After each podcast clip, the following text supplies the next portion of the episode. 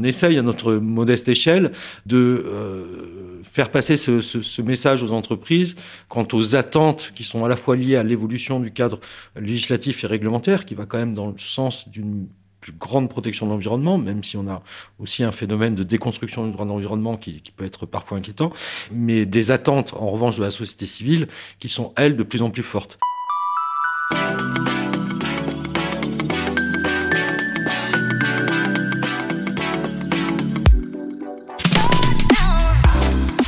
Bonjour, Céline Puffardichvili, look sharp pour le podcast Le Sens et l'Action, le podcast du C3D. Aujourd'hui, je suis particulièrement heureuse de recevoir Sébastien Mabille. Bonjour Sébastien. Bonjour.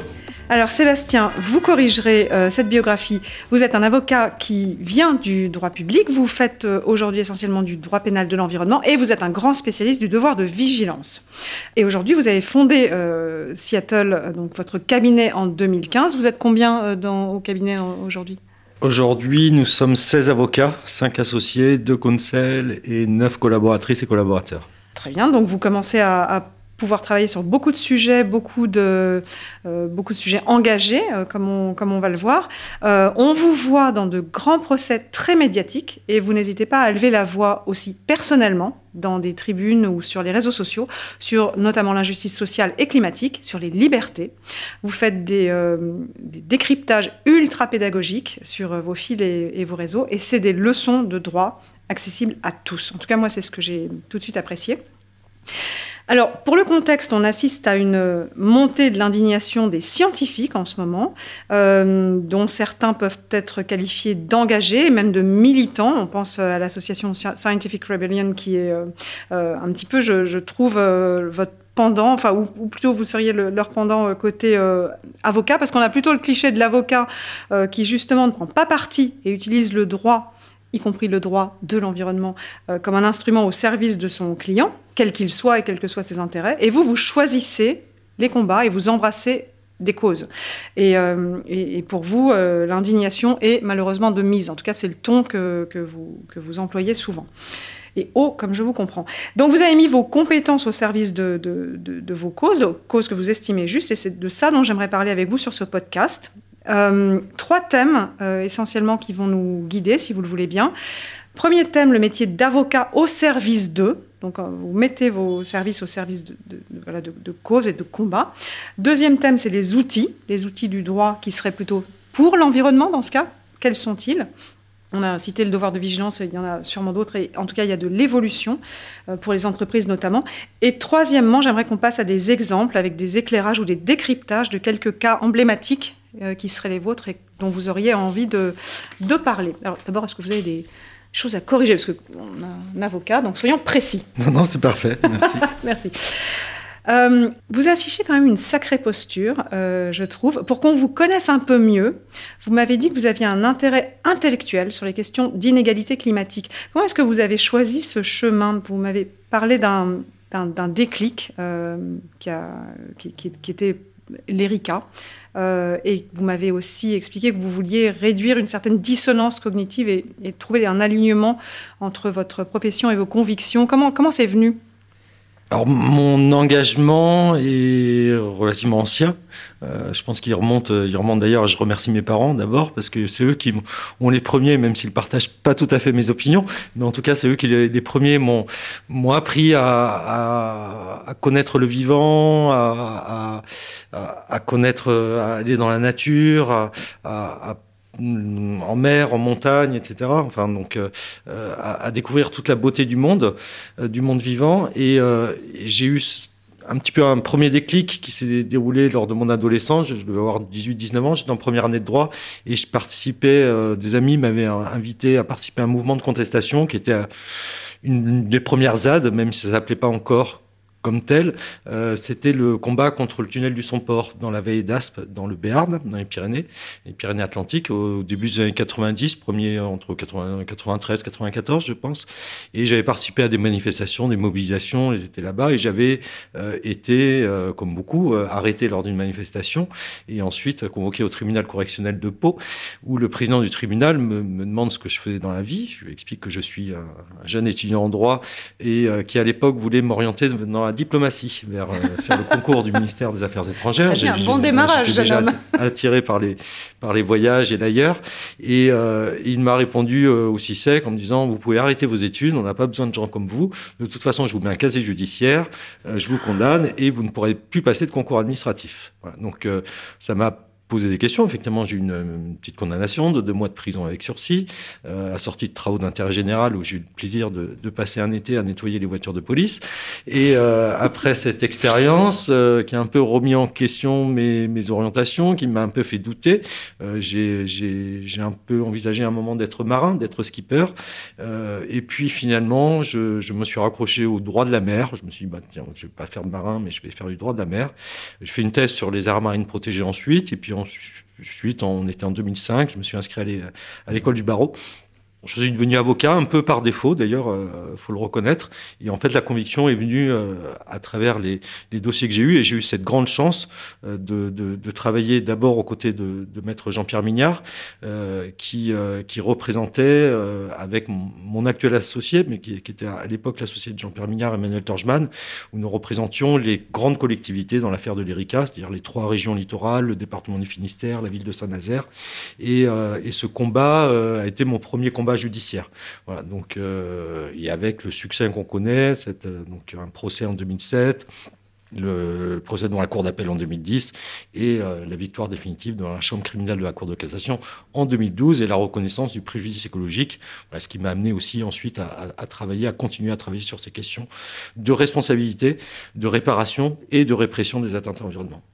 Très bien, et vous n'avez pas dérogé. Et peut-être que finalement, ce monsieur du premier, votre première expérience de tribunal a renforcer certaines, certaines convictions, je ne sais pas. Est-ce que vous pouvez nous rappeler ou nous expliquer pourquoi vous avez appelé votre cabinet euh, Seattle? Moi, je me suis posé la question au début, et puis après, j'ai un peu compris quand j'ai lu que vous appeliez votre équipe la tribu. Alors Seattle, parce que Seattle, avant d'être le nom d'une grande ville américaine ouais. que tout le monde connaît, euh, est le nom d'un grand chef indien, le chef des tribus Sukamish, qui, euh, qui vivait dans cette région du nord-ouest des, des États-Unis. Et le chef Seattle, qui est très très connu aux États-Unis, euh, beaucoup moins en Europe, euh, est connu pour avoir euh, prononcé un discours probablement qui a été transformé, amélioré, édulcoré, mais en tout cas un discours qui a prononcé en 1854 aux colons américains qui voulaient acheter ces terres, les terres de ces, de ces Indiens, où il explique le rapport de l'Indien à la terre. Et il décrit dans ce discours finalement ce que on identifiera plus d'un siècle plus tard comme étant le concept de biodiversité, c'est-à-dire que l'homme fait partie du vivant, fait partie de cette chaîne du vivant euh, au sein d'écosystèmes. Nous avons des relations avec des autres êtres vivants et euh, il euh, finalement il, déconstruisait cette, cette, opposition que nous avons construite en Europe entre nature et culture. Et, euh, et, en disant euh, très clairement aux ces colons, quand nous crachons sur la terre, nous crachons sur les fils de la terre, et que tout ne tient qu'à un fil, et que nous sommes tous sur le même fil. Voilà. Et donc euh, c'était, c'est un discours qui m'a beaucoup touché, et, euh, et, voilà. Donc on a, en hommage à ce chef Seattle, on a, on a, on a choisi ce nom pour le, pour notre cabinet, voilà, sachant également que c'est un nom qui est facile à mémoriser, qui, euh, et puis qui nous permet aussi de, euh, voilà, de nous associer à une, à une imagerie en hommage à ces, Indiens qui, ont, aussi porté un, combat. Et puis c'est aussi, il faut le rappeler, le premier génocide euh, de l'histoire humaine, c'est celui des Indiens d'Amérique. Tout à fait. On ne découvrait pas du tout un continent, on avait euh, se l'approprier. Euh, donc votre, militantisme, je, au début je me disais, je vais vous demander si vous êtes engagé, militant, activiste, comment est-ce que vous vous définissez et où vous situez la, la frontière quelque part? Parce que quand... J'ai l'impression que vous, le, vous, revendiquez euh, cette, euh, cette, cette, étiquette quelque part, vous la, vous la, vous l'affichez, et quand quelqu'un, un, client vient vous voir, il sait à qui il a affaire. Donc euh, finalement, c'est c'est quoi votre, votre posture? Enfin, Comment vous vous décrivez? Alors, je distingue déjà mon expression et, mes actions individuelles au titre, de citoyen, pour lesquels je me définis clairement comme étant un militant en faveur de, de, de l'écologie, et cela depuis longtemps. Euh, donc, dans mon expression publique que je peux avoir, notamment sur les réseaux sociaux, en tant que militant de l'écologie. ensuite, dans ma pratique professionnelle, je me définis pas comme tel, je me définis comme étant un avocat engagé, c'est-à-dire qui essaye d'être le possible aligné avec ses convictions qu'il défend dans le cadre de son activité militante personnelle, aligné avec ses activités professionnelles. Et c'est la raison pour laquelle aussi j'ai un peu paré au risque d'être en dissonance cognitive par rapport à une clientèle qui ne correspondait pas à mes, mes opinions, mes engagements, à mettre euh, sur la place publique euh, voilà, mes propres engagements et mes convictions personnelles cette fois-ci, pour que mes clients sachent chez qui ils vont et, euh, euh, par qui vont être défendus. Et en général, euh, ça m'a permis, en tout cas, ça me permet au cabinet d'avoir une très belle clientèle, à la fois d'associations, d'entreprises, d'ONG, etc., de collectivités, qui, pour la plupart, sont parfaitement alignées avec les valeurs que nous défendons et que nous portons. Non, mais c'est, au moins, on n'est pas dessus. Mais c'est amusant parce que quand j'ai été sur votre site internet, ça fait très corp, hein, très institutionnel.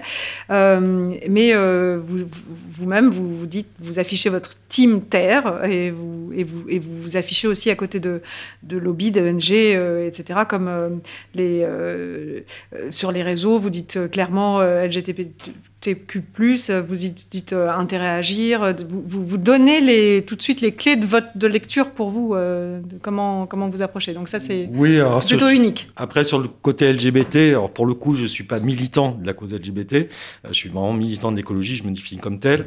Néanmoins, c'était le minimum que je puisse faire, bah parce que je considère que c'est aussi, notamment vis-à-vis des, des, jeunes, des plus jeunes, bah, d'avoir des références et de personnes qui assument très clairement leur, leur, leur identité sexuelle. Non, mais c'est justement cette, euh, cette transparence et cette euh, euh, ce, cet affichage et, c'est tout transparaît vous êtes très très clair. Et, et j'imagine que c'est aussi très clair pour les associés qui viennent vous rejoindre et, votre cabinet est en très bonne santé. Donc ça montre que il y a un intérêt pour le sujet. Euh, on parlait tout à l'heure de Marine Calmet, que vous connaissez bien. Et, et, voilà, donc c'est. Euh...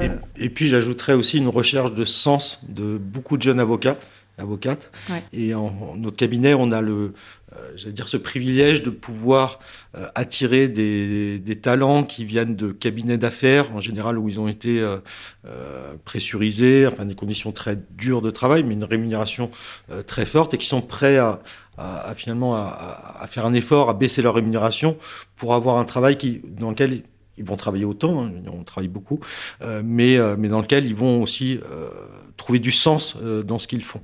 Voilà. Et, non, mais c'est. Et ça, a... c'est, on, on, on, le perçoit, c'est-à-dire qu'on a énormément de, de, de, candidatures, on en est très heureux. On a des collaboratrices et des collaborateurs d'une excellente, d'une très, très grande qualité, et c'est aussi ce qui fait notre force. Et je pense que c'est voilà, tout, tout ça est tout ça est lié. Et, euh, et je précise également qu'avec mes, mes quatre associés, euh, nous sommes aussi parfaitement alignés par rapport aux, aux, aux convictions et aux valeurs que nous portons. Voilà, même si nous exerçons dans des matières qui sont différentes. Oui, oui, effectivement. Et alors, vous avez, euh, euh, et on parlera dans les, dans les exemples de, de procès en cours ou, ou, terminés, parce qu'on va illustrer tout ça, mais vous travaillez aussi évidemment pour des entreprises que vous accompagnez. Alors là, vous dites que vous les accompagnez euh, dans des... Il y a des conseils que vous leur prodiguez, ou vous les défendez évidemment, mais il y a toujours ce but de faire infléchir leurs actions, ou d'être en préventif, ou d'être en... Euh, ou peut-être un peu de, de, leur servir de vigile, leur montrer ce qui arrive et de la façon dont elles pourraient... Euh, être un peu aussi leur... Un, acteur de poids pour modifier ou les aider à modifier leur vision du monde, leur modèle d'affaires, leur euh, pratique euh, oui, c'est ce qu'on essaye de faire hein, quand, on accompagne les entreprises. Alors, on, a cette spécificité que euh, nous sommes un cabinet qui, notamment sur les questions d'environnement, travaillons à la fois pour le secteur associatif, les ONG, et pour, pour des entreprises. Et j'allais dire, travailler pour les deux permet à la fois de connaître les difficultés auxquelles peuvent être peuvent être confrontées les entreprises dans l'intégration des enjeux environnementaux et euh, les attentes euh, qui peuvent être celles de la société civile vis-à-vis -vis des acteurs euh, économiques. Voilà. Vous servez de pont un peu en tout cas, on, on, essaye à notre modeste échelle de euh, faire passer ce, ce, ce, message aux entreprises euh, quant aux attentes qui sont à la fois liées à l'évolution du cadre législatif et réglementaire, qui va quand même dans le sens d'une grande protection de l'environnement, même si on a aussi un phénomène de déconstruction du droit de l'environnement qui, peut être parfois inquiétant, mais des attentes, en revanche, de la société civile qui sont, elles, de plus en plus fortes. Et ce qu'on constate dans les dossiers d'atteinte à l'environnement, euh, quand elles sont faites par des entreprises, alors soit ce sont des atteintes à l'environnement euh, qui sont institutionnalisées, légalisées, euh, dont on peut qu'on peut dénoncer, mais dans ce cas-là, c'est plus à travers le plaidoyer et la modification. Pour faire modifier le droit, parce que sinon, modifier la loi. mais lorsque les activités ne sont pas autorisées ou qu'elles résultent de, de, de, de fautes qui, qui, constituent des infractions pénales, on se rend compte que finalement, lorsque la plupart des catastrophes, hein, qu'il s'agisse de l'Erika ou qu'il s'agisse euh, plus récemment de Lubrizol, puisque j'assiste la métropole de Rouen dans, ce dossier, euh, on, voit que la catastrophe est euh, le résultat d'une multiplicité de petites fautes, d'imprudence, de négligence, qui cumulées vont construire au désastre. alors pas toujours, hein, parfois la petite faute conduit, conduit à la petite pollution, mais on a besoin, surtout dans ces grands groupes euh, qui comportent plusieurs dizaines de milliers de salariés, euh, d'avoir aussi un, niveau d'exigence, de, de, pression pour éviter les pollutions, les atteintes à l'environnement, mais qui euh, malheureusement résultent aussi de, dire, de la sanction auxquelles ces, personnes sont exposées. Donc on n'hésite pas lorsque il y a des pollutions dans, dans, les entreprises pour lesquelles on conseille déjà de mettre en place des enquêtes internes, pour mhm. déterminer L'origine et, de, déminer de, de, manière très rapidement les, les, responsabilités au sein de l'entreprise, de prendre des sanctions qui peuvent aller parfois jusqu'au licenciement euh, et euh, parfois d'assumer les conséquences civiles euh, des, des c'est-à-dire le préjudice écologique hein, des, des, des, pollutions quand on considère que la responsabilité de la personne morale est susceptible d'être engagée, mais en tout cas de prendre les devants le plus possible, d'être proactif euh, sur ces questions-là. Et c'est, c'est tout à fait intéressant lorsqu'on a la, la confiance de la direction. Et parfois, j'ai même eu des, dirigeants d'entreprise qui m'ont dit euh, les sanctions ne sont pas à la hauteur, elles ne sont pas suffisantes pour, que nous, voilà, pour que nous, nous ayons la, la possibilité, voilà, en tout cas la, la, pression supplémentaire euh, suffisante envers nos salariés pour, pour éviter que, que, de telles fautes soient commises. Non mais vous, c'était intéressant parce que quand on a préparé, j'ai noté que vous étiez dans une logique anticipatrice de réparation du préjudice écologique, ce qui permet de faire baisser l'intensité du risque sanction, qui, qui vous le rappelez n'est pas suffisant, mais aussi du risque réputationnel.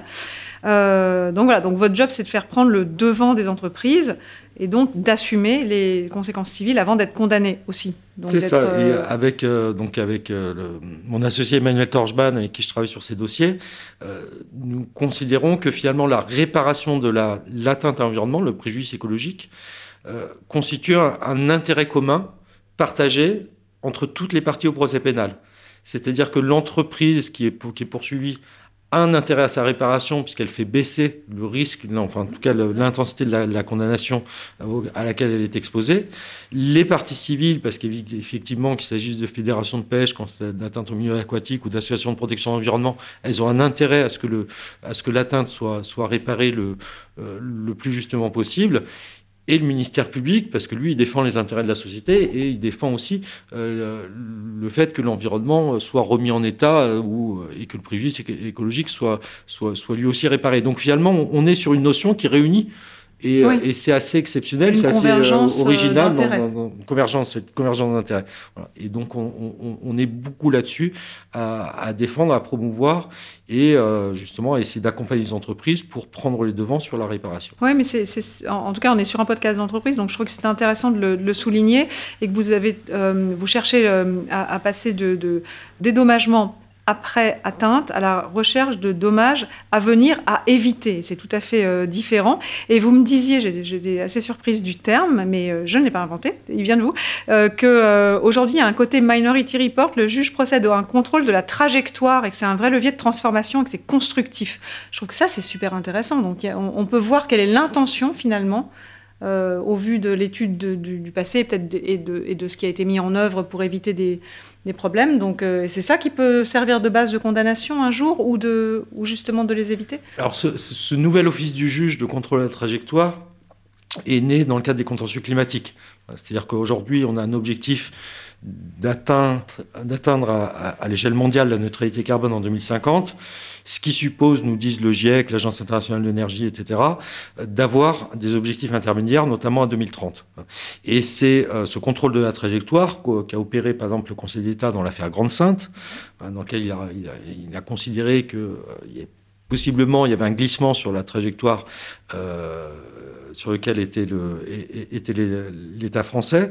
Et on, c'est ce qu'on demande, par exemple, dans le procès qu'on fait contre Danone avec Surfrider, Clienters et Zero Waste France sur, sur euh, la pollution plastique, c'est au titre de son obligation de vigilance de s'inscrire dans une trajectoire de déplastification. Et donc là aussi, de demander au juge de contrôler cette trajectoire de déplastification pour de prévenir contrôler les, étapes, de voir si à étape quelque chose a été fait ou si on compte toujours sur euh, euh, le futur, voire de déplacer l'objectif comme euh, comme c'est fait. Euh, c'est ça. Et le, et le, juge se situe finalement dans une démarche, un contrôle prospectif pour dire au regard de l'infléchissement de la trajectoire actuelle, est-ce que l'objectif futur sera ou non, a des chances ou non d'être atteint? Et s'il n'a pas de chance d'être atteint, si le juge considère que la, la, la, trajectoire ne permet pas en tant que telle d'atteindre cet objectif, bah, il peut déjà sanctionner pour carence. C'est ce qui s'est passé dans l'affaire du siècle ou dans l'affaire Grande Sainte.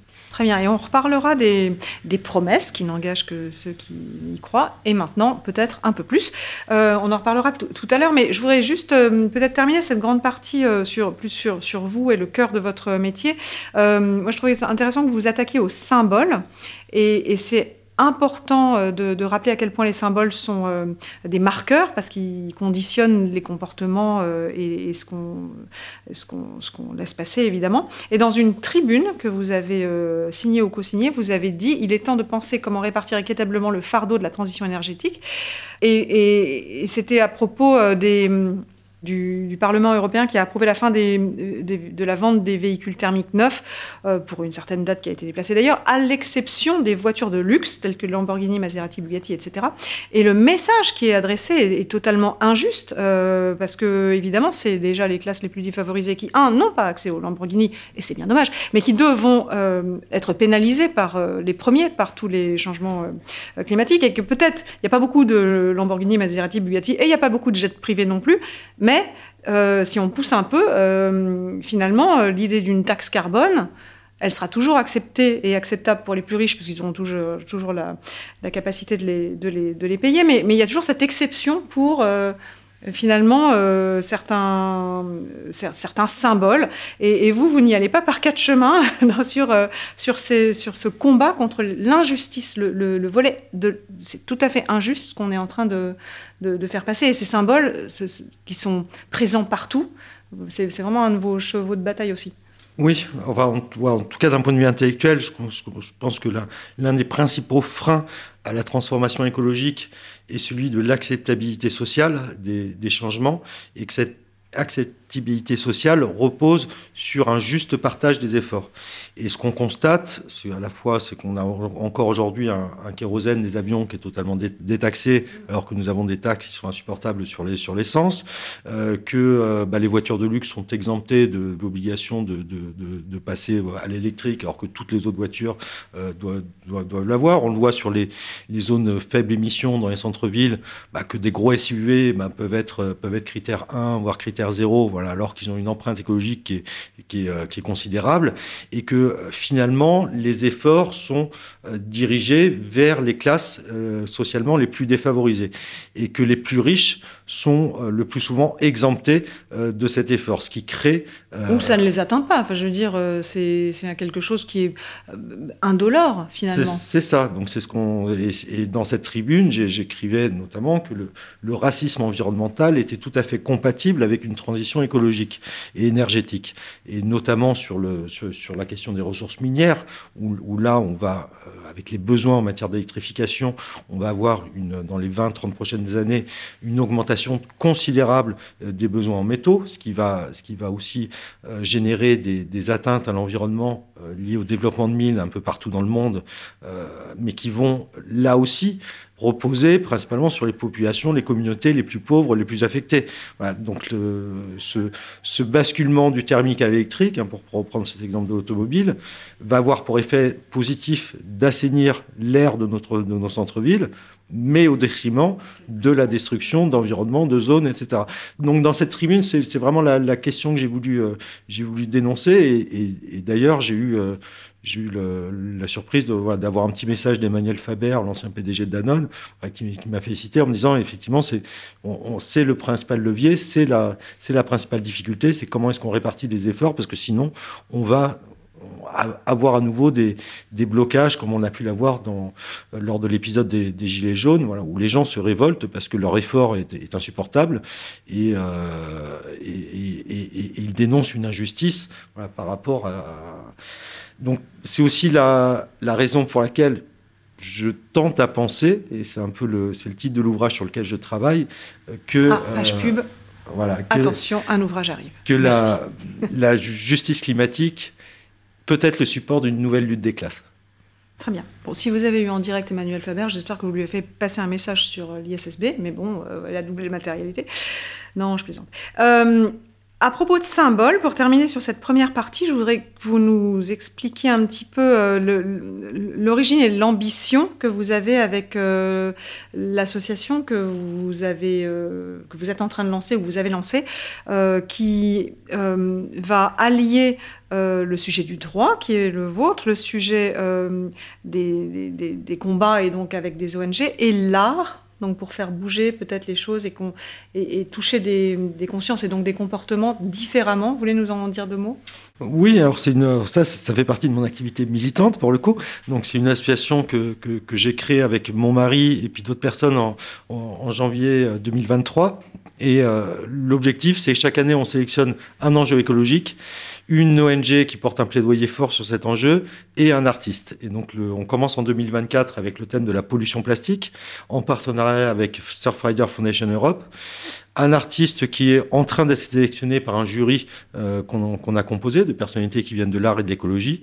Et euh, la résidence va se dérouler en trois temps, avec un premier temps un colloque euh, sur, sur la question transdisciplinaire, sur la, nécessité de déplastification, un colloque politique, militant, et ensuite un, un temps d'immersion de l'artiste sur les activités liées à la pollution plastique de l'ONG, et un troisième temps où on réunira artistes et activistes pour un peu essayer de réfléchir à déconstruction des imaginaires liés au plastique et l'invention de nouveaux récits, la promotion de nouveaux récits euh, qui soient plus compatibles avec, euh, avec la transition. Et euh, à l'issue de tous ces temps de résidence, l'artiste devra donc produire une œuvre qui, sur laquelle l'ONG aura un droit d'usage.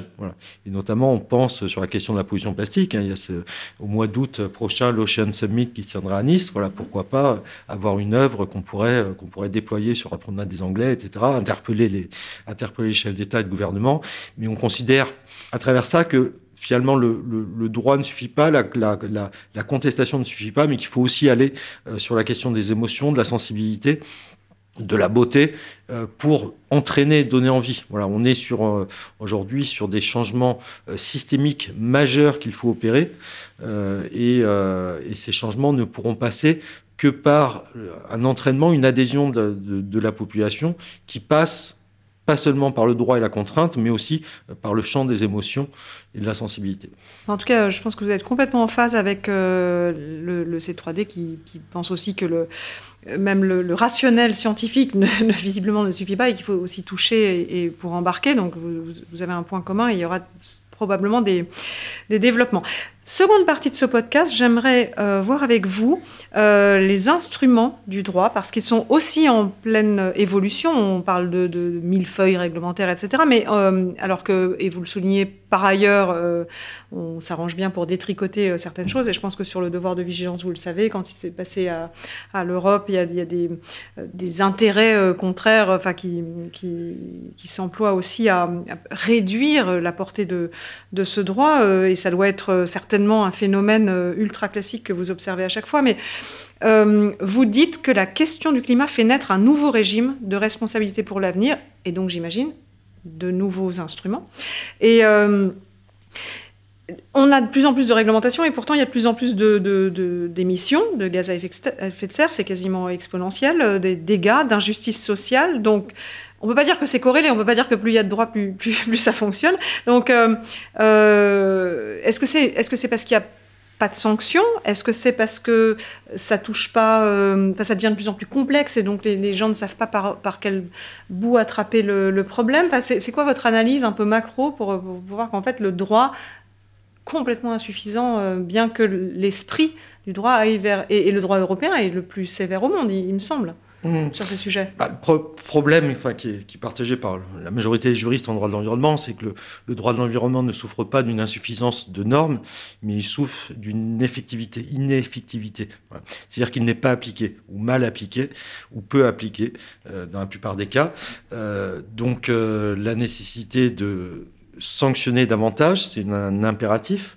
Euh, et, c'est aussi pour cela que euh, j'ai porté, euh, en ma qualité de vice-président du comité français de l'UICN, un plaidoyer sur la question de la spécialisation des juges en matière d'environnement, de manière à restaurer le pouvoir du juge judiciaire, notamment des, procureurs de la République, d'avoir une justice pénale qui soit plus efficace, pour, euh, pour rendre plus effectif le, droit dans l'environnement.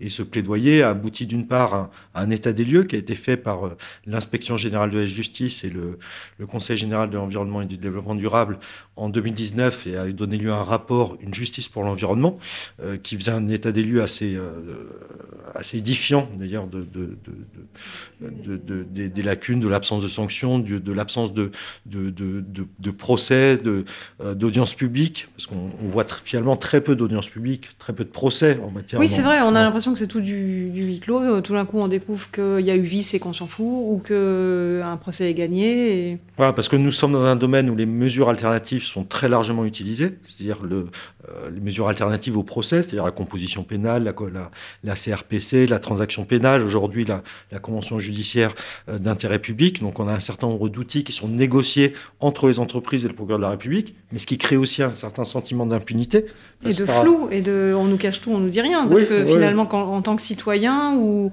ou, militant, si vous faites partie d'une ONG qui, qui, combat, finalement le truc se, se règle et il n'y a pas eu de on n'a pas porté ça sur, sur le, le front du public. C'est ça. Le, procès pénal a, aussi une vocation, en étant public, une vocation préventive aussi, à travers euh, notamment la destination du grand public, pour montrer le niveau de sanction euh, sur qu'est-ce qui est réprimé et condamné par la société.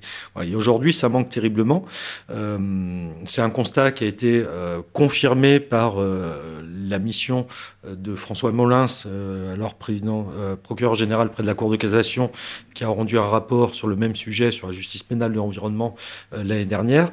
Et euh, c'est aussi la raison qui a conduit le euh, législateur à créer des pôles régionaux environnementaux qui ont été créés par une loi du 24 décembre 2020, donc c'est assez récent, et qui permet de spécialiser à l'échelle de chacune de, des cours d'appel des magistrats du parquet et des magistrats du siège sur la question des atteintes à l'environnement. Donc avec, pour les affaires complexes, des magistrats dédiés qui ne font que ça, ce qui les incite se spécialiser, à se former sur un contentieux qui est technique, qui est complexe, de bénéficier aussi d'assistants spécialisés, parce que connaître le droit, ça ne suffit pas pour, euh, pour euh, élucider un dossier. Il faut aussi avoir, euh, se faire assister par des gens qui ont des compétences en chimie, par exemple, ou en biologie, en écologie, etc. Donc, au sein de ces parquets spécialisés, ils peuvent bénéficier d'assistants sur ces matières très techniques, et, et ça permet de renforcer l'effectivité du droit de l'environnement et d'avoir une réponse pénale qui soit à la hauteur des enjeux. ça, c'est super intéressant parce que vous touchez du doigt le. On n'en est pas vraiment euh, parlé, mais le, sujet de la formation et la technicité des sujets, c'est-à-dire que quand vous avez en face, vous mentionnez des, des chimistes, etc., j'imagine que là, dans toutes, les, dans toutes les discussions au niveau européen sur REACH, à un moment donné, il faut savoir euh, où on se fait euh, en, en, en en gros, euh, d'un point de vue de, l'institution et d'un point de vue du, droit. C'est trop pointu. on n'a plus les bons instruments. Et puis quand on regarde des quantités, en fait, on se rend compte que la molécule d'après, elle est un million de fois plus efficace et qu'en quantité micro, microgrammienne, elle tue plus. Bref, il y, a une question de technique qui est impossible à suivre finalement ou alors, à chaque fois, il y, a, ces spécialistes qui viennent euh, ou qui peuvent venir en, appui Oui, bah souvent on a recours dans ces dossiers aussi à, des expertises, hein, des experts, à des témoins qu'on fait citer lors des procès pour pouvoir euh, éclairer la juridiction, ou à ce que les agents verbalisateurs, la police de l'environnement, les inspecteurs d'environnement, euh, qui, ont, des compétences de police judiciaire, mais qui ont aussi en général des compétences euh, dans leur domaine spécifique, que ce soit le droit forestier, enfin que ce soit la protection des forêts, la gestion des milieux aquatiques, etc., la biodiversité, voilà, et qui peuvent aussi éclairer le, tribunal. Mais on a toujours besoin euh, de ces avis experts euh, tiers pour pouvoir euh, éclairer les enjeux liés à, ces procès d'atteinte à l'environnement.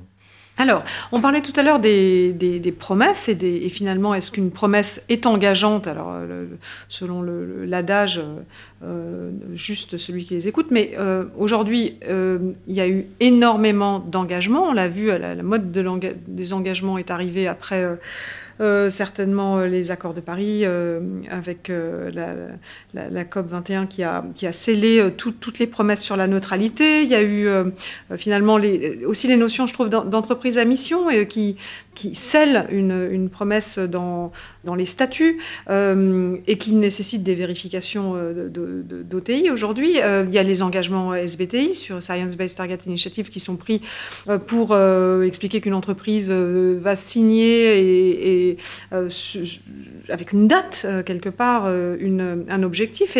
Mais à, moins de vivre sur une autre planète, on voit bien que tous ces engagements restent fragiles. Est-ce que la CSRD, justement, qui vise à, un reporting généralisé avec double matérialité, va permettre le contrôle de ces engagements? Est-ce que c'est là euh, on, dit, enfin moi je suis dans la com et on dit que maintenant le greenwashing ça va être plus compliqué. Est-ce qu'on peut maintenant attaquer sur ces sujets d'une promesse non réalisée ou tout à l'heure vous parliez d'une trajectoire, même d'une trajectoire non, réalisée Est-ce que ça va vraiment être euh, transformatif, ça, pour les entreprises. Bah, Il le faut, parce que les entreprises ont pour beaucoup ont eu un de recours, euh, comme vous l'avez dit, à massif à des engagements volontaires qui n'ont pas eu toujours été respecté. Euh, donc aujourd'hui, le cadre juridique a, évolué sur, sur deux volets. Euh, d'une part, la lutte contre le greenwashing, et là on voit que premières actions commencent, commencent à aboutir. C'est-à-dire que euh, si, on, si on dit qu'on est neutre en carbone, je prends, je prends l'exemple de Total, pour lequel on a un procès sur, le, sur, la question climatique. Total affirme être neutre en carbone en 2050, mais prévoit dans le même temps d'augmenter ses capacités de, de, de, production de gaz et de pétrole euh, jusqu'en 2030, voilà, et euh, considérablement. Et, c'est l'entreprise qui, au monde, investit le plus parmi les majors pétrolières dans les nouveaux gisements pétroliers et gaziers. Donc là, on voit une incohérence totale entre l'objectif, l'engagement de neutralité carbone et euh, la réalité, c'est-à-dire où vont les investissements, les nouveaux projets dans les dans, dans les cinq ou dix prochaines années. Et c'est tout à fait en contradiction avec les trajectoires qui sont fixées par le GIEC et avec euh, la position de l'Agence internationale de l'énergie qui a dit euh, déjà il y a depuis désormais deux ans qu'aucun nouveau projet gazier ou pétrolier n'était compatible avec cet objectif de neutralité carbone en 2050. Donc, euh, donc il y a la question du, greenwashing. Ensuite, bah, il y a la, la, CSRD, nouvelle directive sur le reporting extra-financier, qui est aussi extrêmement importante. Hein. Elle fait suite à la première directive de 2014, parce que pour pouvoir contrôler euh, finalement les activités des entreprises, leurs, leurs impacts, il faut pouvoir disposer de l'information. Et dans la plupart des dossiers de devoir de vigilance, qu'est-ce Première, première chose qu'on regarde, c'est la déclaration de performance extra-financière, dans laquelle on va trouver un certain nombre d'indicateurs, de chiffres, qui vont permettre de mesurer euh, l'évolution de l'entreprise. Et, sa maturité aussi, j'imagine. Sa maturité et sa capacité finalement à réduire ses impacts, notamment en matière climatique. Alors, aujourd'hui, ça commence à être plus ou moins bien encadré euh, en matière de, bilan carbone, même s'il peut y avoir aussi un certain nombre de polémiques entre le bilan carbone affiché par l'entreprise et celui calculé par, euh, par des ONG, par exemple. Euh, mais, mais il faudrait que, c'est ce qu'on ce qu'on pousse sur la question du plastique aussi, c'est que c'est qu'aujourd'hui, il y a d'autres matières problématiques, les produits chimiques, etc., dans lesquels on doit s'inscrire dans cette trajectoire de réduction, parce que sinon on va... Oui, il n'y a pas que le carbone, évidemment, c'est l'ensemble des, des, des, limites planétaires aussi. Et, Bien évidemment donc il, faut que cette, euh, finalement cette, euh, cette obligation, pour, évidemment pour les plus grandes entreprises, qui ont aussi le plus grand impact, mais aussi les capacités les plus importantes pour pouvoir mettre en place ces, ces process, qui sont compliqués, euh, de pouvoir faire bilan plastique, bilan chimique, bilan carbone, etc. Et de pouvoir ensuite euh, afficher les évolutions année après année pour pouvoir contrôler cette trajectoire. Et biodiversité, ce qui est encore plus compliqué, mais justement, c'est pas une raison pour s'en absoudre totalement, parce que voilà. Alors, un peu de prospective. Euh, donc j'ai vu qu'il existait un groupe de travail de l'IERDJ, qui est l'Institut des études et de recherche sur le droit et la justice, dont on parlait, qui travaille sur le droit des générations. Est-ce que ça veut dire que les générations futures sont aujourd'hui représentées pour faire valoir leurs droits? Euh, je veux bien une traduction parce que je suis complètement néophyte, mais ça m'a interpellée. Oui, alors ça, j'ai eu ce grand privilège de, participer à ce groupe de travail qui a réuni euh, avocat général auprès de la Cour de cassation, euh, rapporteur public au Conseil d'État, euh, secrétaire général du Conseil constitutionnel, voilà un certain nombre de professeurs de droit, de juristes, dans lequel on a auditionné aussi euh, des juges euh, étrangers pour, pour beaucoup, de, notamment brésiliens, allemands, sur cette question des générations futures. Et l'idée, c'était de réfléchir à la fondamentalisation du droit des générations futures. Donc, on a, il y a un, rapport que d'ailleurs je vous invite à, lire, à découvrir, qui est, en libre accès sur le site de l'IERDJ. Mais je, je, le, je le mettrai en fin de podcast. Voilà, et qui a donné lieu euh, bah, juste après à la décision du Conseil constitutionnel d'août 2022 sur le, terminal méthanier du Havre, dans lequel le Conseil constitutionnel fait pour la première fois référence à la charte de l'environnement et à son préambule euh, qui mentionne les générations futures. Euh, et, qui fait suite à un arrêt euh, fondamental d'une importance capitale de la Cour de Karlsruhe, la Cour constitutionnelle allemande rendue en 2021, euh, qui avait été saisie par des jeunes, essentiellement, des jeunes requérants, pour certains d'ailleurs qui n'étaient même pas allemands, puisqu'il y en avait qui venaient du Bangladesh, d'autres du Pakistan, etc., et qui euh, contestaient la constitutionnalité de la loi climat allemande, qui était la loi de transposition de l'accord de Paris, et qui prévoyait un budget carbone euh, réparti entre périodes successives, hein, comme le fait notre stratégie nationale bas carbone, mais avec l'essentiel du budget carbone qui devait être dépensé d'ici 2030. Mmh, et en fait, la Cour constitutionnelle considérait que, en laissant des miettes aux générations futures, c'est-à-dire après 2030, hein, les générations futures, c'est pas forcément celles qui qui sont pas, pas encore nées, mais non, ce sont les, jeunes, ce sont les jeunes, et, euh, que finalement on leur laissait un fardeau insupportable qui porterait des atteintes extrêmement graves à l'exercice de leurs droits et libertés. Donc, euh, et qui a censuré sur ce motif-là, en référence aux générations futures, aux droits des générations futures, euh, et qui faisait elle-même suite à des décisions de la Cour constitutionnelle colombienne, notamment, ou euh, du Tribunal supérieur de justice brésilien. Donc, dans la lignée, on a eu cette décision du Conseil constitutionnel français qui a été qui a, qui a été soulignée, et là, on s'est aperçu récemment dans l'affaire Stockamine, vous savez, ce, ce, cette affaire de, stockage de, de déchets en Alsace, où là, le juge des référés a pour la première fois, au mois de novembre 2023, a suspendu l'exécution de l'arrêté qui autorisait l'État à enfouir euh, tous ces déchets sur le style de, de Stockamine au nom de la préservation des droits des générations futures, en faisant référence également à ce préambule de la Charte de l'environnement. Donc, ce préambule devient une jurisprudence qui va être utilisée euh, de plus en plus euh, et si en France et ailleurs. En France et ailleurs, et c'est une notion qui est, qui est fondamentale euh, parce que en fait l'idée c'est de fondamentaliser le droit des générations futures mmh. euh, à travers en prenant appui sur les droits humains et notamment sur le, le, le droit de vivre dans un environnement sain euh, garanti à la fois par la Convention européenne des droits de l'homme et par notre charte de l'environnement et de finalement de consacrer un principe de non-discrimination intergénérationnelle. C'est-à-dire que on l'a vu, la question des générations futures a d'abord est, est née sur la question de la dette publique, mais on voit que de plus en plus, bah, finalement, ce qui va être insupportable demain, euh, en plus de la dette financière, mais c'est surtout la dette écologique qu'on est en train de, euh, de creuser. De creuser. Aussi. Voilà. Oui. Et, et, donc, euh, et donc, c'est pour ça que cette notion a un potentiel endroit qui peut être Exploité. Euh, voilà, exploité, capital, notamment sur la question climatique, hein, parce que là on est en plein sur, sur de l'intergénérationnel, mais on a pu voir que bah, dans une affaire de stockage de déchets, voilà, sur une durée excessivement longue, euh, ça pouvait être, ça pouvait aussi avoir des implications très concrètes. Et aujourd'hui, c'est une, une notion voilà, émergée. Euh, devant les juridictions étrangères,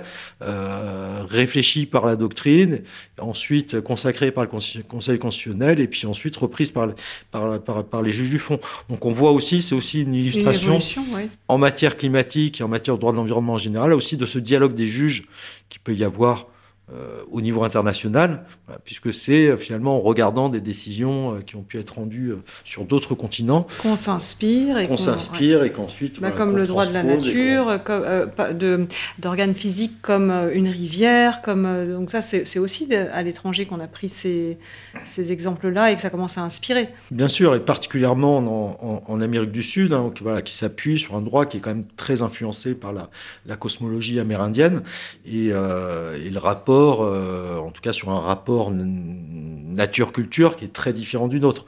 Voilà, donc on, voilà, c'est intéressant également voilà, de, de, voir finalement aussi l'influence principale, j'allais dire, de ces, de ces cours sud-américaines euh, sur, euh, sur notre droit européen, sur notre droit continental européen. Non, mais ça, c'est, je trouve que c'est puissant, parce qu'on dit toujours que le, finalement le droit européen ou le droit américain, d'ailleurs, sont très surpuissant, mais en fait, euh, il peut y avoir d'autres. Euh, alors, dans les autres instruments que je trouvais intéressants, vous dites aussi que les, US sont le berceau des contentieux. Là-bas, ils ont la, la, class action qui n'existe pas ou pas comme ça euh, en Europe. Est-ce qu'on peut aussi s'inspirer de, de, ça pour créer de nouveaux instruments et aussi en couplant ça avec la très grande visibilité que peuvent avoir des, des, grands procès ou même avant un procès de grande contestation, comme on l'a vu euh, récemment sur euh, euh, la 69. Mais c'est intéressant parce que vous soulignez qu'il y a d'autres...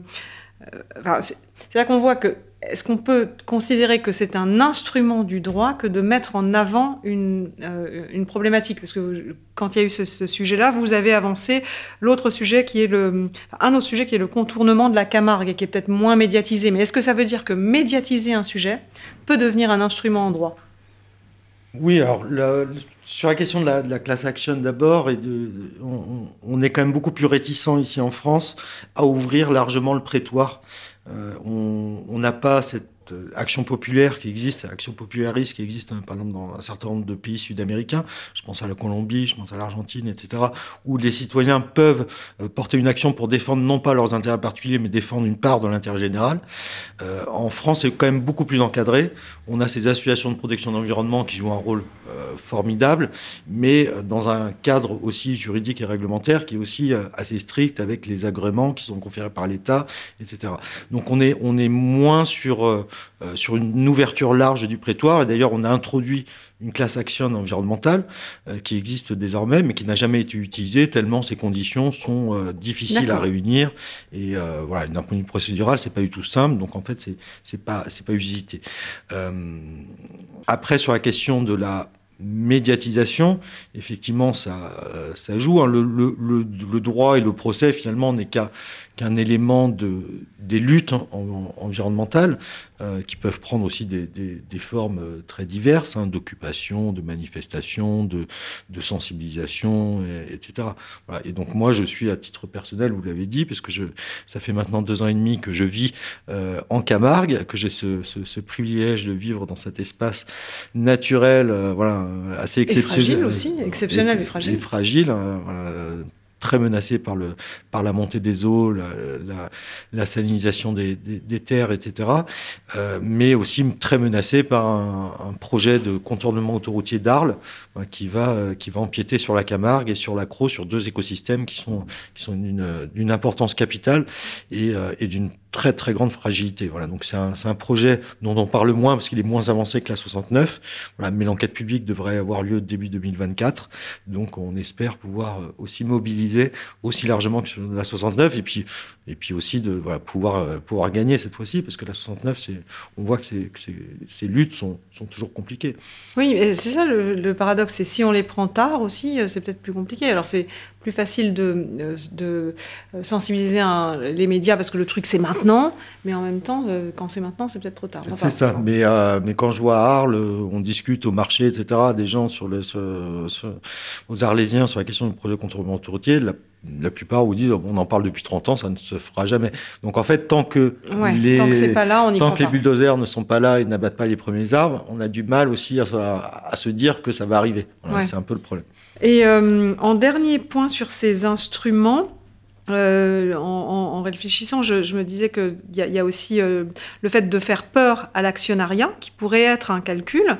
Je lisais un article du Guardian qui rappelait que l'estimation minimale des compensations que devraient payer les compagnies pétrolières en réparation des dommages pour leur activité euh, s'élèverait à 209 milliards de dollars. Enfin, moi, c'est un des chiffres qui me donne le tournis, donc je vois même pas ce que ça donne, mais ça m'a l'air beaucoup. Et ça devrait commencer, en tout cas, ça devrait être assez pour commencer à interpeller les actionnaires, parce que ça va peut-être euh, faire des des, retraites moins grassouillettes. Donc, il euh, faudrait peut-être mettre ses sous ailleurs. Est-ce que faire peur, en, enfin, euh, viser à assécher euh, les, moyens de ces entreprises, que ce soit par les banques, en faisant peur aux banques, parce que finalement, si l'oxygène des, pétroliers, c'est les banques, ou c'est les actionnaires. Donc, est-ce que ça, c'est un instrument du droit qui peut être utilisé aussi et qui peut aider vos combats?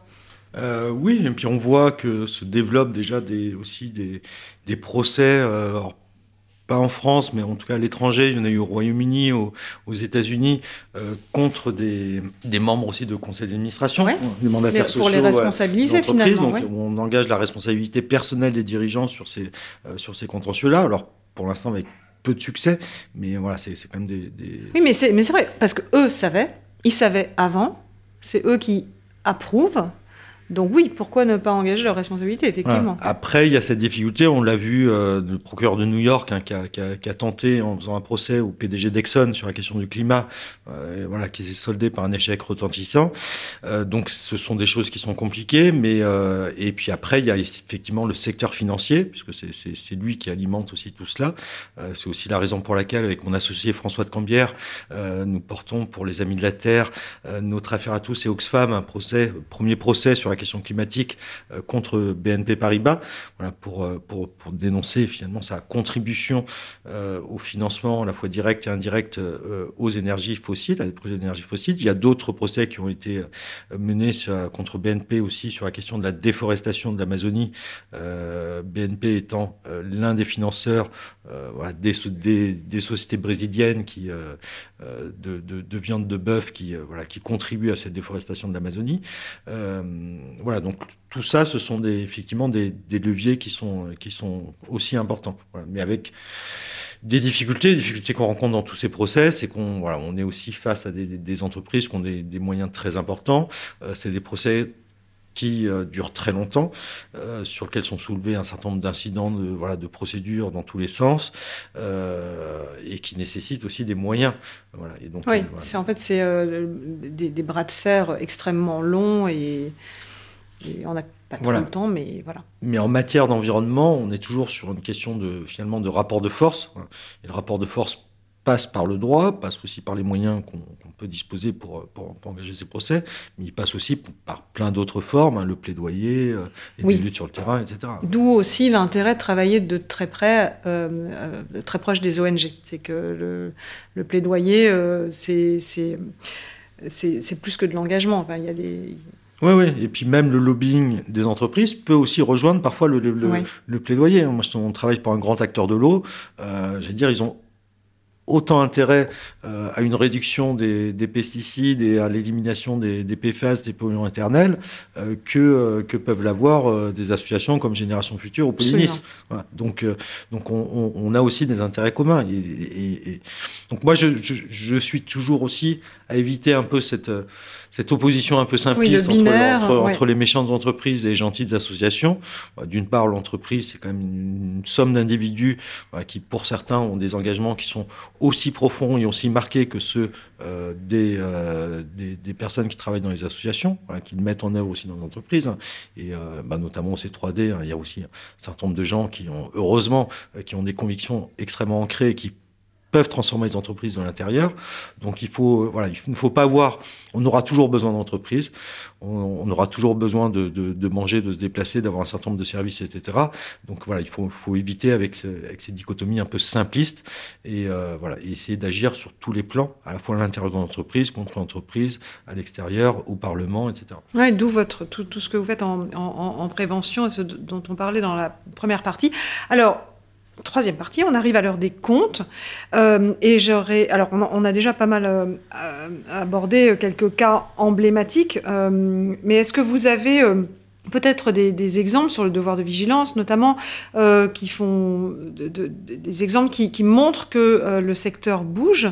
Euh, ça pourrait être ça pourrait être intéressant de, de, voir comment finalement cet instrument assez nouveau est, source de de, de, bah, de réelles transformations, si c'est si c'est le cas ou, ou pas. Alors c'est encore, peut-être un peu tôt pour le, pour, pour, pour le dire. Euh, ce qu'on constate néanmoins, c'est qu'il y a quand même une amélioration très significative des plans de vigilance au fil des ans. Donc ce qui est considéré comme risque change aussi. Oui. Et donc, euh, Après, c'est sur la question de l'effectivité des mesures, euh, des actions adaptées de prévention des risques et des atteintes graves à l'environnement, aux droits humains, à la santé et à la sécurité des personnes, hein, pour reprendre les termes de la loi, où là, on a pas suffisamment de recul. On a aussi euh, deux visions du devoir de vigilance qui s'opposent entre d'une part la vision de certaines entreprises qui considèrent que c'est uniquement une obligation formelle qui consiste finalement à publier un plan qui comporte un certain nombre d'items, que voilà, une fois que c'est fait, cette obligation est remplie, avec euh, la vision qu'on porte qui est plutôt celle d'une norme de comportement mhm. euh, euh, et, finalement d'une obligation continue, de, toujours prévenir et d'avoir... c'est l'esprit de la loi, ça c'est ce qui est, théorique. Vous, cas, vous mesurez un truc et donc c'est bien fait pour que... Et nous, vous reportez nous, c'est comme ça qu'on comprend la loi. Après, on, est face à des entreprises, voilà certaines, notamment Total, euh, Total Énergie euh, ou, euh, ou, Casino, qui vont considérer que on n'est plus sur une obligation formelle. On a publié un plan, il comporte les parties qui sont prévues dans le code de commerce, donc notre obligation est remplie. Voilà, merci, au revoir. Donc il y a, y a, vraiment, il faut attendre que le, euh, que le juge tranche et puis que, que la Cour de cassation voilà, réaffirme finalement sa, sa, position et les principes du devoir de vigilance.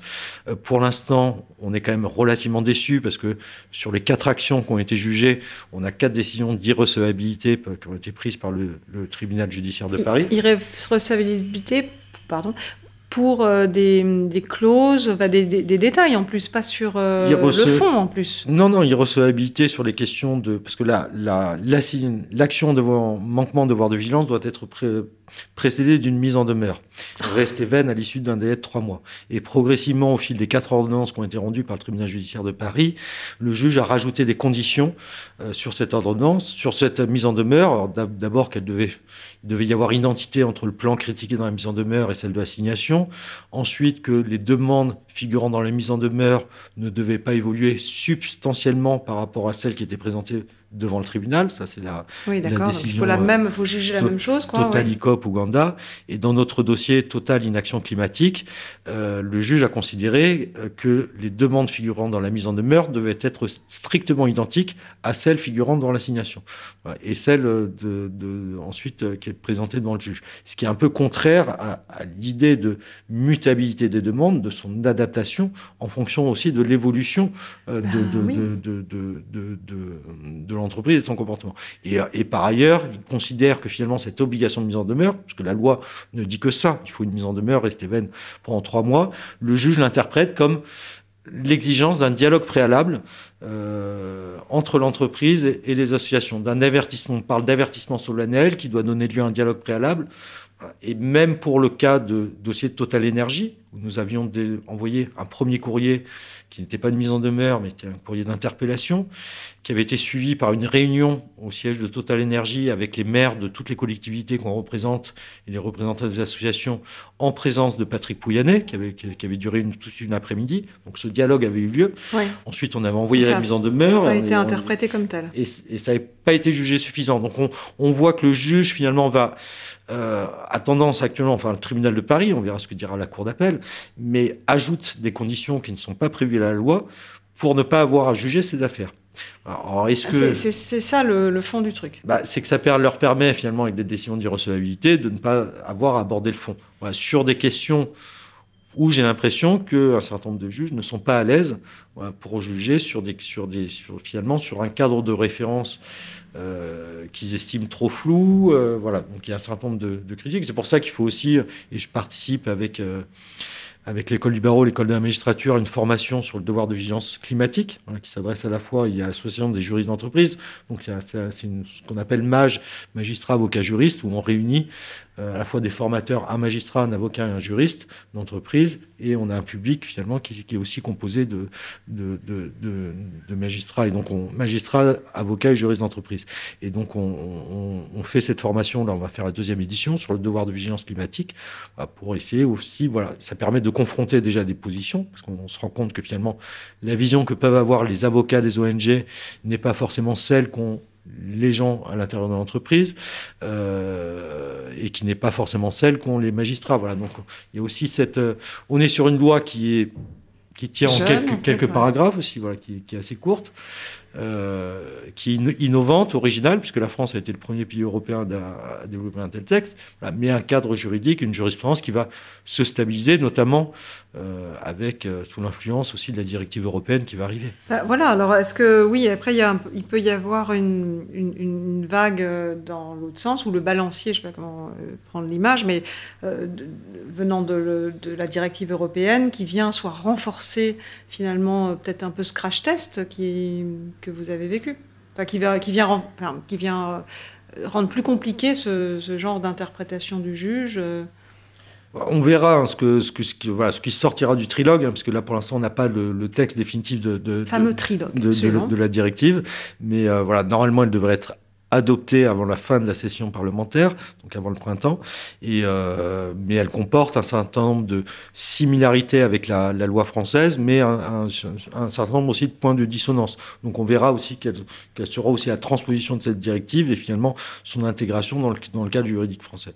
Mais ce qu'on peut retenir sur cette directive, c'est qu'en 2017, lorsque la loi française a été adoptée, le discours de la FEP et du MEDEF a été de dire attention, on a un texte qui va euh, affecter euh, négativement la compétitivité des entreprises françaises, qui, vont, avoir un boulet par rapport à leurs, concurrents, etc. Ce qu'on constate aujourd'hui, finalement, c'est que les entreprises françaises ont intégré, euh, pour la plupart d'entre elles, en tout cas les plus grandes, cette obligation de vigilance et euh, finalement disposent aujourd'hui d'un avantage compétitif euh, finalement par rapport à leurs voisins européens qui ont pris euh, qui ont pris cinq ans de retard dans cette dans cette intégration de ces enjeux. Donc finalement, ce qui était un boulet autrefois devient aujourd'hui un avantage compétitif pour les entreprises. bien sûr. Et de, dans, dans, quand on a préparé, on parlait de l'esprit de la loi et vous me disiez que c'était une norme de comportement et pas forcément une recherche de conformité. Donc finalement, globalement, si ça réussit à faire évoluer les comportements de toutes les entreprises, là on parle d'un cas de euh, spécifique euh, et d'un combat particulier, mais la norme de comportement pourrait euh, avoir un effet vertueux plus massif parce que plus intégré quelque part. Bien sûr, et c'est dans le prolongement, parce qu'on a eu un premier débat sur la compétence juridictionnelle, les entreprises considérant que ça, le contentieux devait relever du tribunal de commerce et nous du tribunal judiciaire. Finalement, ah c'est bien le tribunal judiciaire qui est compétent, mais c'est bien parce qu'il s'agit d'une obligation civile, une obligation une norme de comportement, une obligation civile. C'est pas, on n'est pas uniquement sur une obligation formelle qui doit être intégrée dans le rapport de gestion qui est présenté aux, actionnaires. On est sur un plan de vigilance qui a vocation à être publié et donc euh, voilà, et à prévenir les risques, non pas les risques auxquels est exposée l'entreprise, ça c'est plutôt mm. la vocation de la déclaration de performance extra-financière, mais les risques auxquels l'entreprise, par ses activités, expose les tiers et bah, l'environnement. On est bien sur cette notion de, matérialité dans, dans ce sens-là. Alors, on a parlé de, vos autres, de vos autres combats, donc avec la déforestation importée euh, euh, et, le, et l'action avec euh, Mighty Earth et Surfrider et Zero Waste ces, procès peuvent faire bouger des secteurs entiers, parce que là, on a évoqué le cas euh, d'un distributeur, euh, euh, d'une banque, etc. Mais est-ce que l'exemplarité, même si c'est pas simple et même si c'est il y, a, bottage en touche de, des, juges, mais ça, peut faire bouger les secteurs. Est-ce que, est vous dites, bah, finalement, la visibilité de ce procès aura donné chaud aux fesses à plein d'autres et, qui vont prendre un peu les devants? Il, y en a qui vont vouloir devenir les vertueux du secteur euh, c'est le but, c'est le but. On sait pas, on sait que le procès en tant que tel et que cibler telle entreprise euh, va avoir un effet limité. Donc vraiment, ce qui euh, compte, c'est l'effet d'entraînement. et pour cela, la nouvelle directive aussi va possiblement avoir aussi un, un potentiel de changement beaucoup plus important que la loi française. D'abord par son champ d'application, parce que la loi française, bon, s'appliquait qu'aux très grandes entreprises qui ont leur siège social en France, euh, tandis que la directive européenne déjà va avoir un champ d'application beaucoup plus large, puisque elle devrait être appliquée à des entreprises de taille intermédiaire, euh, beaucoup plus nombreuses, et d'autre part, et c'est ça qui est fondamental, elle, sera aussi obligatoire pour toutes les entreprises étrangères qui opèrent sur le territoire de l'Union européenne. Ça, c'est super intéressant, parce que c'est le, finalement euh, le passage des frontières par les biens et services vont devoir euh, être soumis à certains, certains droits, enfin, et, ça, c'est... Est-ce que c'est -ce c'est compatible avec l'OMC Est-ce qu'on est en train de revoir toutes les, finalement tout, tout le cadre de de, ces échanges? Euh, à travers ce droit-là qui va, qui, va, qui va faire cette, ce regard aux frontières qui n'existait pas vraiment. Bah, il le faut, en tout cas c'est impératif. Et aujourd'hui, je crois que tout le monde s'accorde sur le, sur le fait que la, la mondialisation débridée qu'on a connue depuis les accords du GATT dans les années 90 jusqu'à aujourd'hui euh, conduit à, des, déjà des ravages écologiques, euh, à des atteintes extrêmement graves euh, aux droits humains, à des situations d'inégalité qui sont totalement insupportables. Et, et qu'aujourd'hui, chaque acte de consommation, quand on travaille sur ces sujets, c'est ça qui est passionnant, euh, c'est qu'on voit qu'on tire la pelote et on voit que bah, chaque produit qu'on veut consommer euh, va avoir des conséquences euh, à l'autre bout du monde, affecter telle communauté, etc. Donc aujourd'hui, on a un besoin de, je vais pas dire moraliser parce que j'aime pas ce terme, mais en tout cas de fixer des règles à la mondialisation de saisir l'entreprise multinationale comme étant un sujet de droit à part entière et pas uniquement une somme d'entreprises et de personnes morales situées dans des pays différents. C'est-à-dire qu'aujourd'hui, la multinationale est une réalité euh, économique, mais elle n'est pas ou mal saisie par le droit. Donc, c'est vrai, euh, parce qu'elle échappe par définition, puisqu'elle euh, elle ira toujours se, glisser là où le, droit aura le, ça sera le, maillon faible de, son, de, son, euh, que ce soit pour l'optimisation fiscale ou pour la production dans des pays moins disants et moins regardants. Là, tout à l'heure, vous parliez des mines, et évidemment, on va aller, on va aller là où c'est pas acceptable pour nous, mais acceptable pour, pour d'autres pays. On va profiter de ces lacunes de droit donc euh, oui, le droit, le, droit n'est pas un, outil performant pour ces, en l'état, en tout cas pour ces multinationales. Bah, en, tout cas, il faut aujourd'hui mieux encadrer finalement l'activité des entreprises multinationales, qu'on pour certaines acquis des, poids euh, économiques, même parfois politiques, mmh. euh, plus importants que, que, certains États. Donc il faut en faire des par des acteurs aussi du, de, de, de, la communauté internationale, et c'est ce que ce qu'a commencé aussi à faire l'accord de Paris, puisqu'il cite les acteurs non étatiques, hein, finalement, comme étant aussi des, euh, comme des devant, partis, euh, des, pas des partis en tant que tels, mais en tout cas euh, l'accord de Paris euh, mentionne bien que sans l'implication de ces acteurs étatiques, les objectifs qui sont fixés par les États ne pourront jamais être atteints. Donc on, voit cette montée en puissance de la reconnaissance finalement de ces, ces entreprises euh, comme étant des, acteurs à part entière euh, qui doivent, dans le cadre de ces échanges internationaux, faire l'objet aujourd'hui de, de, règles, quoi, d'encadrement, qu'on ne peut plus aujourd'hui tous permettre parce que sinon on va sur, une, sur un moins disant euh, qui, euh, qui est préjudiciable à tout le monde, et en premier aux entreprises. Et, et, en premier aussi aux, aux, populations les plus vulnérables. Alors, c'est bien parce qu'on a un petit peu vu tous vos... Enfin, sauf si vous avez d'autres grands cas à nous exposer, mais sinon on, a, on les avait un peu évoqués. Mais je, je me disais en, finalement en dernière question sur ces sujets de peut-être un. Mais vous pouvez peut-être, absolument. Permettez-vous tout. Peut-être un cas, parce que finalement, quand, quand, quand on pense à l'entreprise, il, il, y a énormément de modèles économiques aujourd'hui euh, qui sont basés sur le fait que euh, les ce qu'on appelle en économie les externalités négatives euh, sont supportées par la société et pas intégrées dans le business model de l'entreprise. Et euh, que si on, ne, on, cessait, ce que vous mentionnez, hein, le chiffre sur les compagnies pétrolières, c'est-à-dire, et en fait ce, ce principe pollueur-payeur pollueur-payeur qu'on a euh, inventé en 1972 dans le cadre de la conférence de Stockholm, euh, qui est inscrit dans notre droit depuis des dizaines d'années, euh, aujourd'hui dans notre charte de l'environnement, on voit qu'aujourd'hui, il n'est quasiment pas appliqué. Et ou, n'est pas en tout cas payé, mais ça ne dissuade rien du tout. Il n'est pas mis en œuvre. Et donc, il y a cette... aujourd'hui, aussi pour un souci aussi d'égalité de, la concurrence euh, entre les entreprises, entre celles qui sont vertueuses et celles qui le sont moins, bah, il faut que, de plus en plus que ces externalités négatives soient intégrées dans le business model.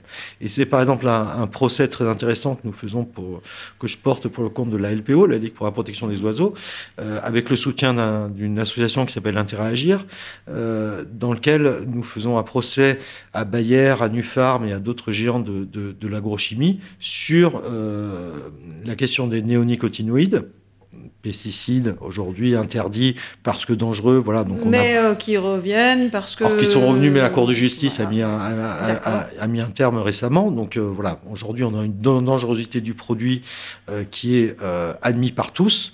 Et ce qu'on qu nous, nous, aujourd'hui, c'est pour le passé de réparer le préjudice, écologique, lié à la mise sur le marché de ces produits. Alors même que les entreprises, depuis le début des années 2000, avaient un certain nombre d'études voilà, qui, euh, qui faisaient que, au titre de leur obligation de vigilance, elles auraient dû s'assurer euh, que leurs produits, euh, finalement, ne causaient pas de autant d'externalités négatives, avec la disparition d'un tiers des oiseaux des champs euh, qui a été documenté en France en 20 ans, ce qui est considérable, euh, et puis une contamination des milieux aquatiques, etc. Ben, 70% des, des, insectes sols, des, insectes, des oiseaux, voilà. etc. Ouais. Voilà. Donc on, on, est sur cette demande de réparation du préjudice écologique, voilà. donc c'est un procès aussi long, civil, là on est sur les incidents, sur la question de la prescription, etc., sur lequel on aura besoin d'une expertise pour l'évaluer, mais l'idée c'est bien celle-ci, c'est de dire que finalement, euh, de déterminer finalement le coût de ces externalités négatives, de demander à Bayer et à Nufarm de les intégrer à travers ce qu'ils nous proposent un plan de restauration euh, du préjudice écologique auquel leurs